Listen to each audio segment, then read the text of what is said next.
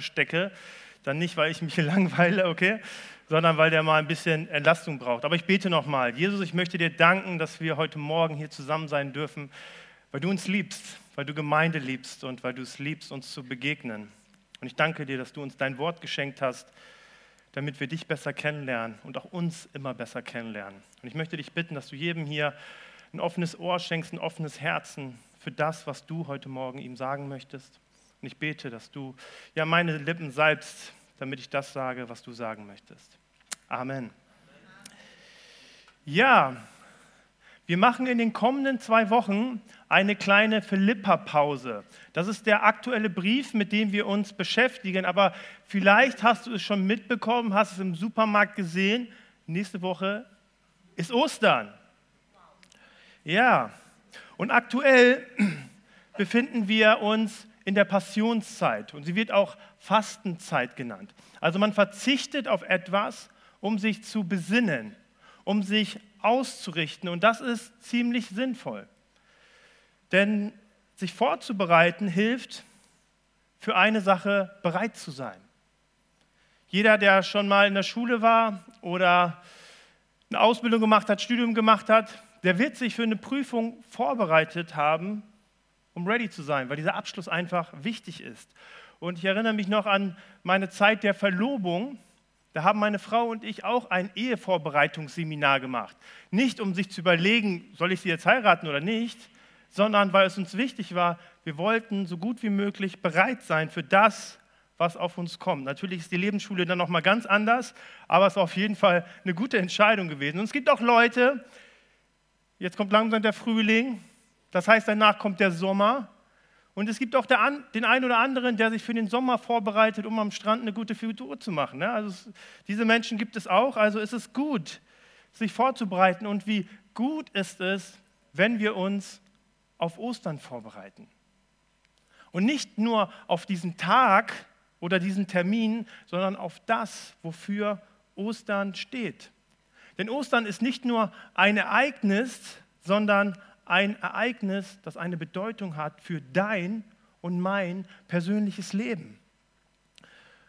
Und deswegen ist es eine ganz wichtige Frage, wenn wir uns diese Ostergeschichte anschauen, zu fragen, hey, welche Rolle hast du eigentlich in dieser Geschichte? Was hast du mit Ostern zu tun? Und Samuel hat es schon angekündigt, wir feiern heute Abendmahl, deswegen wollen wir uns heute dieses zentrale Ereignis anschauen. Ich habe euch mal ein Bild mitgebracht. Ja. Das ist das letzte Abendmahl vom Da Vinci. Und wenn man sich rein rechnerisch nur die Farbe und die Leinwand anschaut, dann ist dieses Bild nicht wirklich wertvoll. Aber weil Leonardo es gemalt hat, der da sein Herz reingegeben hat, seine Fähigkeiten, ist das Ding fast eine halbe Milliarde Dollar wert. Also ich habe am 29. Geburtstag nur so nebenbei angemerkt. Und auch wenn wir gleich das Abendmahl feiern, ich mache mal hier kurz, ne? Der hängt so blöd in der Gegend rum. Ähm, wenn wir das Abendmahl feiern, was nehmen wir da zu uns? Keine 10 Cent. Das ist ein kleines Stück Brot und wir nehmen nicht mal Wein, der hätte noch ein bisschen mehr Wert, sondern wir nehmen nur Traubensaft. Aber aufgrund dessen, was Jesus in das Abendmahl gelegt hat, ist es so zentral und wichtig für uns Christen. Denn durch ihn bekommt es einen ganz besonderen Wert, eine ganz besondere Bedeutung und dadurch auch eine Auswirkung auf unser Leben. Das hat er sich so für uns gewünscht. Lass mich nur mal ein paar Begriffe nennen, die im Abendmahl liegen. Im Abendmahl liegt Heilung. Im Abendmahl liegt Vergebung. Im Abendmahl liegt Freude, Frieden, Hoffnung, ein Neuanfang. All das hat Jesus in das Abendmahl hineingelegt. Wenn wir das Abendmahl feiern, dann nehmen wir die himmlischen Kräfte in Anspruch. Wenn wir es in der richtigen Bedeutung einnehmen, wenn wir uns daran erinnern, was Jesus für uns getan hat, denn dann setzen wir ein Statement in der sichtbaren und in der unsichtbaren Welt und das setzt etwas für unser Leben frei. Ist es nicht interessant, dass Jesus, er wusste ja, dass er ans Kreuz geht, dass es ihm noch so wichtig war, dieses Abendmahl unbedingt noch vorher einzuführen. Es war für ihn wichtig, das Abendmahl mit seinen Jüngern zu halten, als Vorbereitung für, auf das, was vor ihnen lag. Auf die Jünger wartete eine unglaublich schwere Zeit, schwere Stunden, Scheitern, Enttäuschung und Verzweiflung. Und genau in das, was auf sie zukommt, gibt ihnen Jesus dieses Abendmahl als Vorbereitung auf das, was vor ihnen liegt. Also das Abendmahl ist nicht etwas, was wir einmal im Monat hier so einnehmen wollen als ein geistliches Ritual, sondern es ist etwas, was Einfluss haben möchte auf unsere Lebenswirklichkeit. Und es ist nicht selten so, dass wir viel weniger in Anspruch nehmen als das, was Jesus eigentlich uns geben möchte. Er hat so viel mehr für uns bereit, auch im Abendmahl, als wir so oft in Anspruch nehmen. Und deswegen ist es so wichtig, dass wir das Abendmahl verstehen.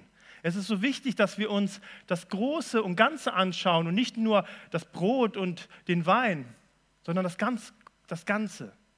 Jesus, den Stifter und den gesamten Kontext. Und deswegen lasst uns mal in den Text starten. Samuel, magst du mir mal kurz in der Zeit das Wasser nach vorne stellen? Wir kriegen das heute zusammen hin. Heute habe ich mich entschieden für Markus. Jeder Bericht hat nochmal seine, oder legst lieber hier an die Seite? Dankeschön. Jeder Bericht hat nochmal so seine eigene Bedeutung. Johannes spricht zum Beispiel gar nicht von der Einsetzung, sondern er widmet ganze fünf Kapitel, was Jesus während des Abendmahls den Jüngern lehrt. Aber der Markus-Text bringt es ziemlich gut auf den Punkt und deswegen wollen wir uns heute mal den anschauen. Wir starten in Markus 14 ab Vers 17. Als es Abend geworden war, kam Jesus mit den Zwölf dorthin. Während der Mahlzeit sagte er, ich versichere euch, einer von euch wird mich verraten. Einer, der jetzt mit mir ist. Sie waren bestürzt und einer nach dem anderen fragte ihn, du meinst doch nicht mich? Jesus antwortete, einer von euch zwölf wird es tun.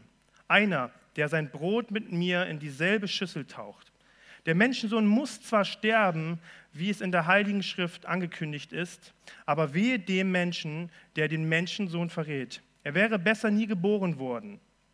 Während der Mahlzeit nahm Jesus ein Brot, sprach das Segensgebet darüber, brach es in Stücke und gab es ihnen mit den Worten, nehmt, das ist mein Leib. Dann nahm er den Becher, sprach darüber das Dankgebet, gab ihnen auch den und alle tranken daraus. Dabei sagte er zu ihnen, das ist mein Blut, das für alle Menschen vergossen wird. Mit ihm wird der neue, mit ihm wird der Bund in Kraft gesetzt, den Gott jetzt mit den Menschen schließt. Ich sage euch, ich werde keinen Wein mehr trinken, bis ich ihn, bis ich ihn neu trinken werde an dem Tag, an dem Gott sein Werk vollendet hat.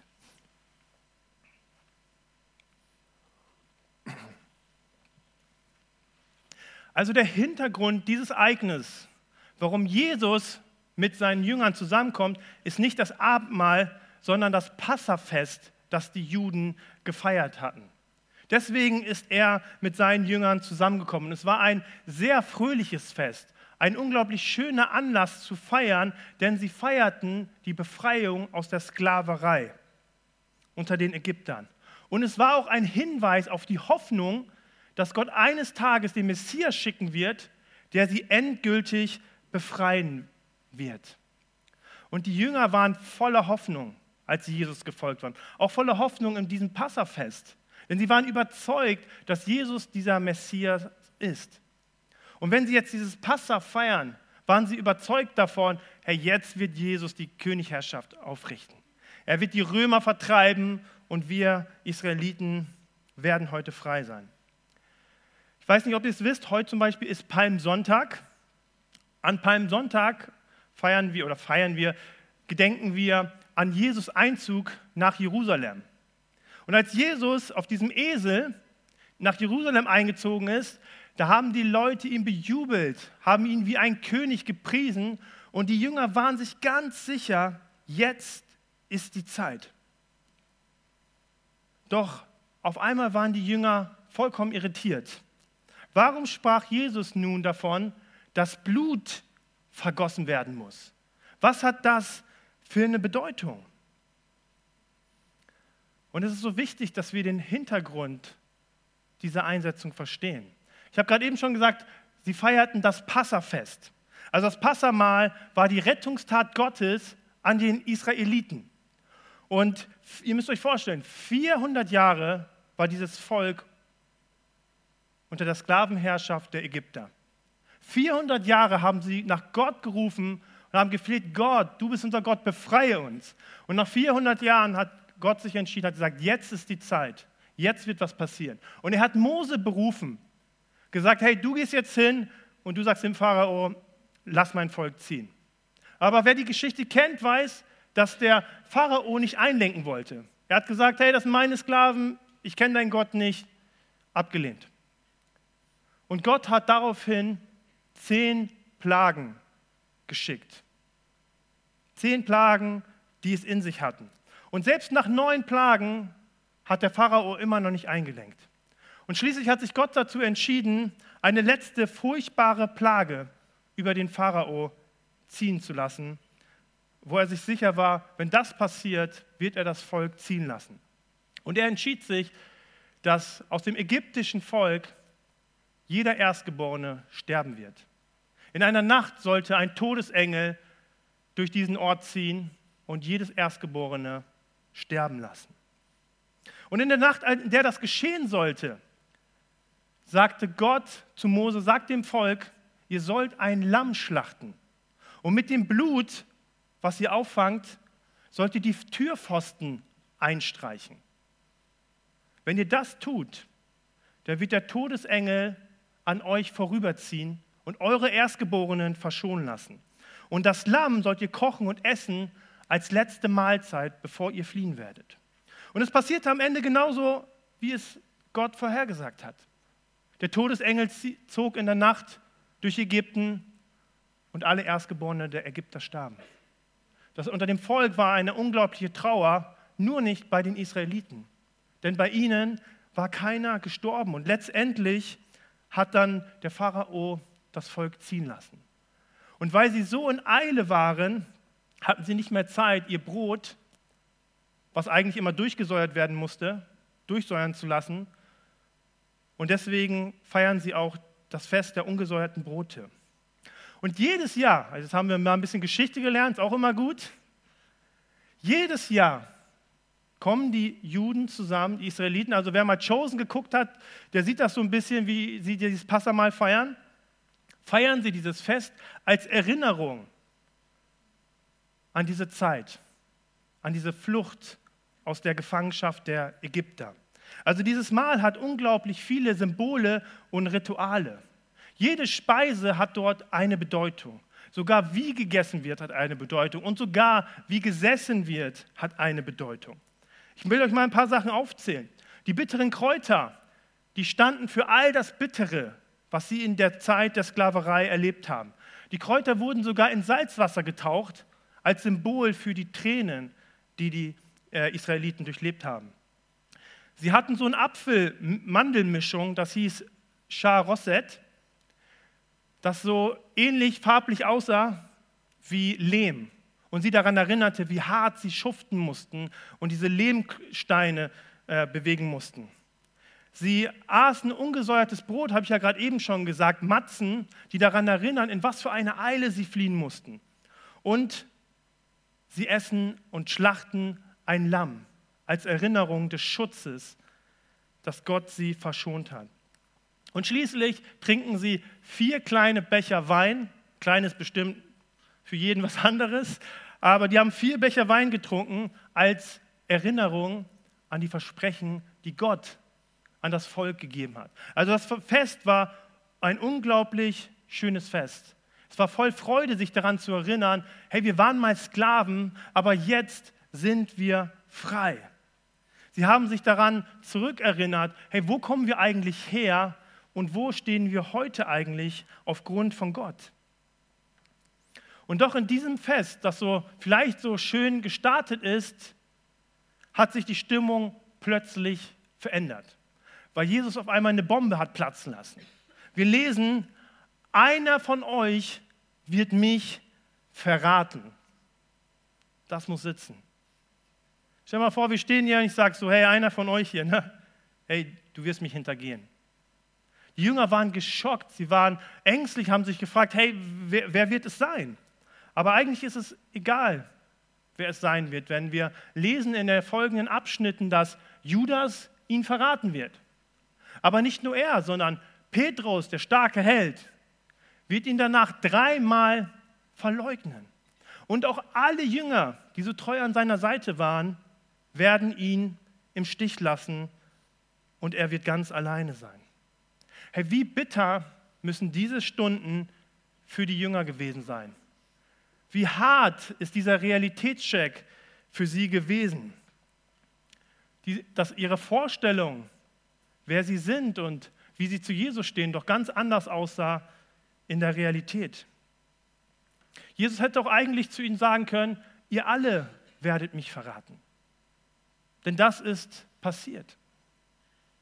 Und wenn das so ist und wir irgendwie was mit dieser Geschichte zu tun haben, dann müssen wir auch uns fragen, was unsere Rolle in dieser Geschichte ist.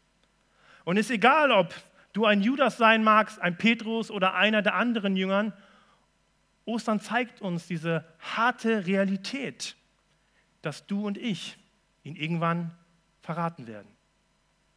Wir lesen zum Beispiel in Römer 3, die Verse 10 bis 12. So heißt es auch in den heiligen Schriften, kein Mensch kann vor Gott als gerecht bestehen. Kein Mensch hat Einsicht und fragt nach Gottes Willen. Alle haben den rechten Weg verlassen. Verdorben sind sie alle, ausnahmslos. Wir leben ja gerade in so einer richtig wilden Zeit und es ist ja richtig modern geworden, mit den Finger auf alle möglichen Leute zu zeigen. Ne?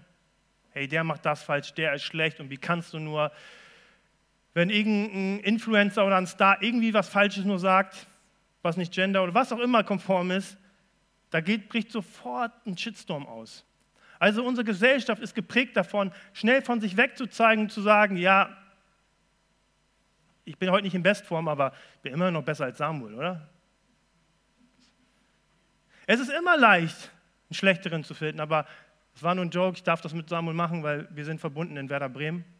Okay, das nochmal, falls ihr unsere beiden Geschichten hier nicht kennt.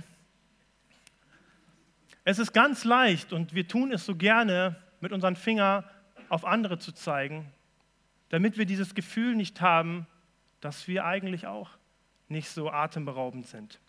Denn in einem sind wir uns alle gleich, alle, die wir hier sitzen oder ich auch stehe, dass wir Gott enttäuschen und dass wir nicht so leben, wie es in seinen Augen angemessen ist. Hey, sei es durch Gedanken, sei es durch Worte, die wir aussprechen, sei es durch das, was wir tun, sei es durch das, was wir unterlassen. Unsere Motive sind nicht immer reich, äh, rein und sauber. Und in unserem Herzen sieht es oft so anders aus als nur gut. Und Jesus war das wichtig. Jesus war es wichtig, diese Aussage, hey, du wirst mich verraten, zu einem Teil dieses Mahles zu machen. Ihm war es wichtig, den Verrat, die Verleugnung und auch das im Stich lassen beim Namen zu nennen, weil das auf uns alle zukommt. Und das ist auch der Grund, warum in so vielen Kirchen die Tradition besteht, bevor man das Abendmahl einnimmt, bevor man das Abendmahl feiert, zur Buße, also das vor Gott zu bekennen, aufzurufen. Ich hatte in Kassel ein Fernstudium gemacht, als ich hier damals meine Ausbildung gemacht habe und musste dann viermal im Jahr nach Kassel für Prüfungen und so. Und am Ende der Woche haben wir immer zusammen Abendmahl gefeiert. Und für mich war das ein bisschen befremdlich, weil die haben das ganz anders gefeiert. Die sind immer Stufe für Stufe für Stufe für Stufe durchgegangen. Und dazu gehörte auch die Beichte und die Buße. Und für mich war das anfangs sehr ungewöhnlich, weil ich gedacht habe, hey, Jesus hat mir schon vergeben und ich bin noch geliebt von Gott. Aber ich habe gemerkt, dass wenn man ein Schuldbekenntnis vor Gott abgibt, ein bußfertiges Herz hat, dass es den Weg frei macht für Vergebung und Heilung. Und deswegen hat Jesus auch diesen Teil in das Abendmahl hineingelegt, weil in Buße, in meiner Bekenntnis vor Gott, dass ich nicht der Held bin, der Weg frei wird, dass er tun kann, was nur er tun kann. Aber ohne dieses Bewusstsein brauche ich das Abendmahl nicht. Denn so wie sich die Israeliten im Passafest daran erinnert haben, dass sie einmal Sklaven waren, hey, wie wichtig ist es dann für uns, uns immer wieder daran zu erinnern, woher wir kommen und wie nötig und wie wichtig Gottes Gnade und Wirken in unserem Leben ist. Ich merke das immer wieder in meinem Leben. Ich bin vielleicht christlich sozialisiert. Ich kriege christliche Sachen ganz gut hin. Aber Gottes Gnade und Gottes Wirken brauche ich heute noch so sehr, wie ich mich vor 16 Jahren habe taufen lassen. Daran hat sich in meinem Leben nichts geändert und das bekenne ich im Abendmahl. Das ist wichtig. Jesus hat auch mal ein Gleichnis gegeben über zwei Menschen, die in den Tempel gehen. Beide beten. Und der eine betet und sagt, danke Gott. Hey, danke Gott, dass ich nicht so wie der bin. Nicht so schlecht. Danke, dass ich die Dinge tue, vorbildlich. Danke. Und der andere, der traut sich nicht mal zum Himmel zu schauen. Er betet und sagt, Gott, sei mir barmherzig, denn ich bin ein Sünder. Und Jesus fragt die Leute, wer ist gerecht daraus gekommen? Und er gibt ihnen auch eine Antwort. Er sagt, der Zweite. Denn der eine weiß, dass er Gott braucht. Und der andere sieht seine eigene Blindheit nicht. Und er täuscht sich damit, sich einzureden, dass er gut wäre. Und darauf sagt Jesus noch, denn alle, die sich selbst groß machen, werden von Gott gedemütigt. Und alle, die sich selbst gering achten, werden von ihm zu Ehren gebracht. Also ein bußfertiges Herz ist so zentral und wichtig, weil es den Weg frei macht, dass Gott tun kann, was nur er tun kann. Doch wenn wir uns mit Buße und Wiederherstellung beschäftigen, ist es so wichtig, nicht zu vergessen, was Jesus auch um das Abendmahl herum getan hat. Jesus hat seinen Jüngern, auch den, der ihn verraten hat, die Füße gewaschen. Allen seinen Jüngern. Und er hat mit ihnen das Brot geteilt, das Wein, den Wein gegeben. Obwohl er wusste, es dauert nicht mal mehr ein paar Stunden und ihr werdet mich alle hintergehen. Und in einem anderen Abendsmahl-Übersetzung sagt er noch, ich nenne euch nicht meine Knechte, sondern ich nenne euch meine Freunde. Das ist das, was er ihnen zusagt. Jesus schaut über unseren Verrat. Er schaut über unsere Sünde und unser Versagen hinaus und er nennt uns trotzdem seine Freunde. Und diese Annahme, diese Liebe ist so wichtig zu verstehen, sie an sein Herz zu lassen. Warum? Weil wenn wir uns der Liebe Gottes so sicher sind, dann sind wir auch bereit, in den Spiegel zu gucken und uns so anzuschauen, wie wir wirklich sind. Weil wir dann wissen, diese Liebe gründet auf Jesus, nicht auf das, was ich zu bieten habe. Ich bin so oder so geliebt.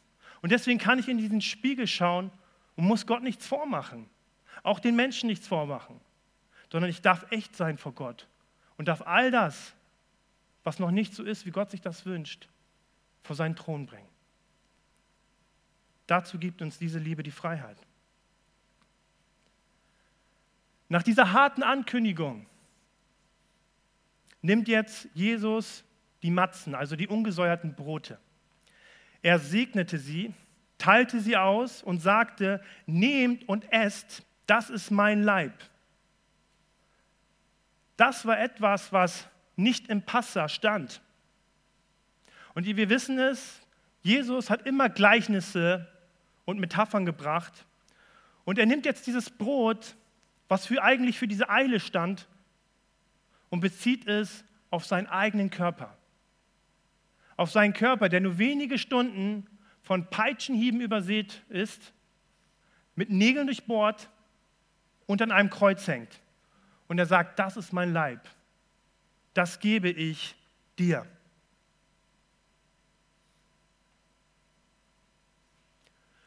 Und im Abendmahl bekenne ich das.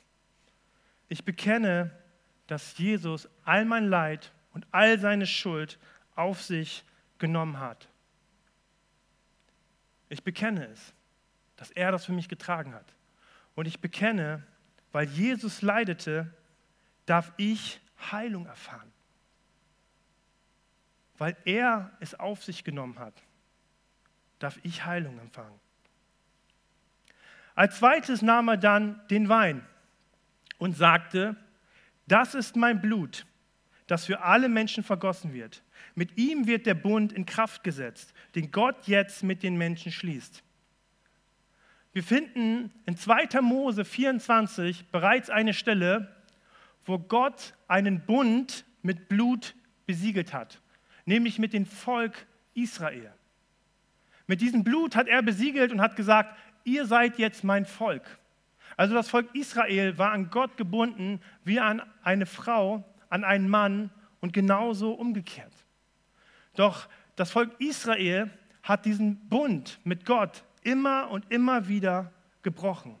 Und Gott hat dann in Jeremia eines Tages gesagt, ich werde etwas ganz Neues schaffen. Einen vollkommenen neuen Bund werde ich schließen müssen. Und er wird nicht zu vergleichen sein mit dem, was ich mit euren Vorfahren geschlossen habe. Es wird etwas sein, was ich in ihre Herzen schreiben werde.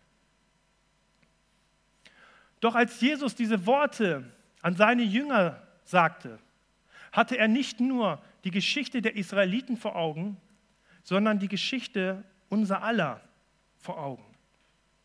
Denn indem Jesus diese Worte gesagt hat, hat sich alles verändert. Er hat nämlich dieses Passamal verwandelt und hat dadurch uns allen das Abendmahl geschenkt. Also die, Israel, die, die Israeliten sind durch das Blut von Tieren zum Volk Gottes geworden. Aber das Abendmahl legt die Gründung des neuen Bundes durch das Blut Jesu Christi. Und eins darf ich euch sagen, es gibt nichts, was kraftvoller ist als das Blut Jesu Christi. Es gibt nichts. Es gibt nichts. Ihr müsst euch vorstellen, anstelle meines Unheils, meiner Bestrafung, ist sein Heil und seine Gerechtigkeit getreten. Es bietet mir Schutz, wie damals den Israeliten. Weil das Blut Jesu auf mir liegt, bin ich vor dem Gericht Gottes verschont. Das Blut Jesu Christi gibt mir Gewissheit. Nicht mein Können, sondern der neue Bund wurde in Jesus geschlossen, durch sein Blut. Und es vergewissert mich, dass Gottes Treue immer zu mir stehen wird, aufgrund von dem, was Jesus getan hat. Es schafft Frieden zwischen mir und Gott. Es schafft Frieden in meinem Herzen. Und das Blut Jesu Christi ist so kraftvoll, dass es alles ausgleichen und bereinigen kann. Und diese Realität des Blutes Jesu Christi, auch wenn es für unsere heutige Zeit zu fremd ist, das ist entscheidend. Diese Realität nehmen wir im Abendmahl in Anspruch, bekennen im Glauben, dass das für unser Leben gilt. Und das hat Auswirkungen auf unser Leben hey, ich bin gesegnet, weil mein Leben unter dem Blut Jesu Christi steht. Jeder Tag aufs Neue, bis ich entweder untergehe oder er wiederkommt. Jeden Tag. Was hat das für eine Bedeutung? Egal wie schlecht mein Tag läuft, egal was ist, ich stehe unter dem Schutz des Blutes Jesu Christi. nichts in deinem Leben hat mehr Kraft als diese Wahrheit. Und deswegen ist es so wichtig, dass wir diese Wahrheit verstehen, weil sie unglaubliche Kraft für unser Leben hat. Denn in dem Augenblick, in dem wir das annehmen, in dem wir das in Anspruch nehmen, schenkt Gott uns einen Neuanfang, neues Leben. Denn indem er das Passamal in das Abendmahl verwandelt, zeigt er uns auf, dass dieses Mal, also das Abendmahl, uns definiert, wer wir sind. Es erinnert dich und mich daran, dass wir von jemandem erlöst worden sind. Dass unsere Freiheit, die wir haben, die uns niemand nehmen kann, von jemandem erkauft wurde. Es erinnert uns daran, dass Gott Mensch geworden ist. Er gelitten hat, gestorben ist. Das ist die Geschichte, an die wir uns erinnern sollen. Und das ist auch die wichtigste Geschichte für unser Leben. Und deswegen hast du in dieser Geschichte auch eine Rolle. Es sind nicht deine Erfolge, auch nicht das, was du erreicht hast, sondern es ist diese Geschichte, wenn wir sie wirklich verinnerlichen. Jedes Mal, wenn wir das Brot brechen, wenn wir den Wein, bei uns Traubensaft teilen, erinnern wir uns daran, hey, wer wir waren. Wir erinnern uns daran, wer wir sind und wir erinnern uns daran, wer wir sein werden. Lass mich das nochmal kurz zusammenfassen. Also das Abendmahl erinnert uns daran, dass wir versklavt waren in der Sünde, versklavt waren im Tod, dass wir nur für uns selbst gelebt haben und verloren waren. Hey, das Abendmahl erinnert uns daran, dass was Jesus Christus getan hat, dass Jesus uns frei gemacht hat und wir zu Menschen geworden sind, die ihren Erlöser kennen und beschlossen haben, ihm nachzufolgen und diese Gnade und Barmherzigkeit für ihr Leben in Anspruch zu nehmen. Und es erinnert uns daran, dass wir eines Tages dieses Mal mit ihm in Ewigkeit einnehmen werden. Jesus lädt uns ein und sagt, komm an meinen Tisch. Eines Tages wird er uns so begrüßen werden. Daran erinnert uns das Abendmahl. Und ich hoffe, dass du verstehst, wie wichtig dieses Mahl ist und was für eine Kraft Jesus da hineingelegt hat. Und warum es auch so wesentlich wichtig ist, es regelmäßig zu tun. Ich kenne Menschen, die machen das jeden Tag, weil es so wichtig ist, sich daran zu erinnern, weil das der Grund, das der Fundament unseres Lebens ist. Nichts anderes. Nicht, ob Christoph hier schön vorne gesungen hat oder ich toll gesprochen habe, sondern aufgrund dessen, was Jesus getan hat. Diese ewige Erinnerung an die Liebe Gottes und an das, was er bereit war, für dich und mich zu opfern. Dadurch werden wir umgestaltet und darauf, darin werden wir auch richtig ausgerichtet. Wir lesen von den Jüngern, dass sie gescheitert sind, unglaubliche Niederschläge hatten. Aber Jesus hat ihnen immer wieder etwas, hat ihnen etwas gegeben, was sie immer wieder ausgerichtet hat. Und das dürfen auch wir für uns in, An, in Anspruch nehmen. Also das Abendmahl ist ein sehr tiefgründiges Mahl, aber es ist voller guter Nachrichten. Wir müssen da nicht stehen bleiben, Sklaven zu sein, sondern wir dürfen in die Freiheit gehen, in die Hoffnung, in die Annahme, in die Kraft Gottes. Das gibt uns das Abendmahl. Und ich möchte dich zum Abschluss fragen, von welchen Erinnerungen bist du bestimmt? Was sind die Erinnerungen, die dein Leben bestimmen? Gibt es Ereignisse oder Worte, die wie eine Endlosschleife in deinem Kopf rotieren, die deinen Alltag prägen, deine Entscheidungen prägen?